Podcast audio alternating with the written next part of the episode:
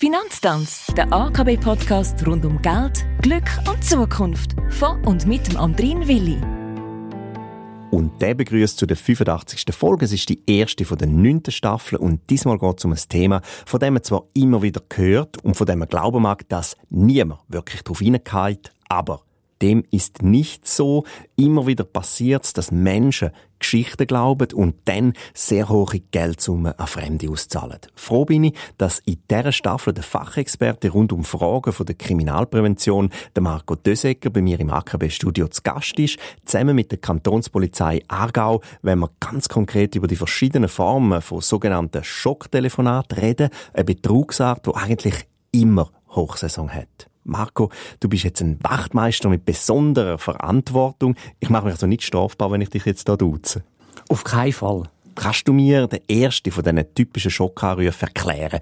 Und zwar der, der direkt mit der Polizei in Zusammenhang steht. Uns ist wichtig, zum aufzuzeigen, dass tatsächlich ein falscher Polizist im Aargau unterwegs ist. Der falsche Polizist hat jetzt hier Mitte Jahr Herr Gross geheissen. Und wir haben bei der Kantonspolizei Aargau von diesen 715 Kantonspolizistinnen und Kantonspolizisten keinen einzigen Herr Gross.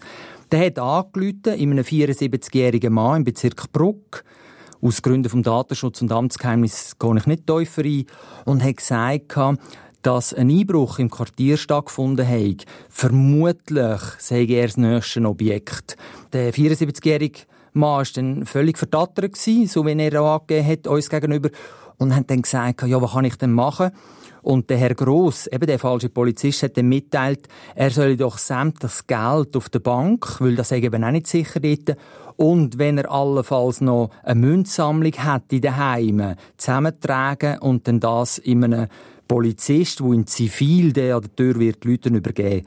Leider hat der 74-jährige Mann das gemacht. Wir haben eine Deliktsumme über 103.715 Schweizer Franken. Entsteht jetzt aus so etwas nicht auch ein wahnsinniger Reputationsschaden für die Polizei? Leider. Und das ist überhaupt nicht in unserem Interesse dass wir so unterwegs wären. Also der erste Punkt ist, wir würden nie anrufen, nie, in keinem Fall, sondern dann würden wir eine entsprechende Patrouille vorbeischicken, wo dann gerade an der Haustür würde läuten und dann das entsprechende oder die entsprechende Botschaft würde absetzen. Wir äh, unternehmen alles, wirklich alles. Darum sind wir auch froh, dass wir die Möglichkeit haben, hier bei euch bei der Aargauischen Kantonalbank mit dem Podcast, dass wir möglichst viele verschiedene Plattformen können angehen können zum eben sensibilisieren, wachrütteln, nicht, dass man da der Gegnerschaft, der dreisten Täterschaft auf den Leim geht. Und wenn ich jetzt in so einer Schockstarre bin, ich versetze mich jetzt in den älteren Herr rein und so ein Telefon überkomme,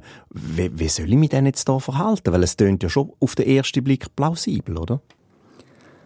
Durchaus. Und eigentlich ist es ja schön, wenn die Polizei anläutet, weil es kommt eine Mitteilung, es kommt eine Botschaft, es kommt etwas, was vermutlich wichtig wird sein und trotzdem, gerade bei Sättigen, ja nicht telefonieren. Ja nicht. Also umso weniger das Gespräch beinhaltet, umso besser zugunsten jetzt zum Beispiel da von dem 74-jährigen Mann. Also tun Sie das Gespräch nicht länger führen, sondern aufhängen und nachher wäre zum Beispiel die Möglichkeit gewesen, im 117 anzuleiten, wir haben letztes Jahr 145.900 solche Notrufe mitunter. Also, ob da einer mehr oder weniger dazu kommt, spielt keine Rolle. Und da hat man die können abklären, ein Herr Gross existiert der, schafft er bei uns? Ja, nein.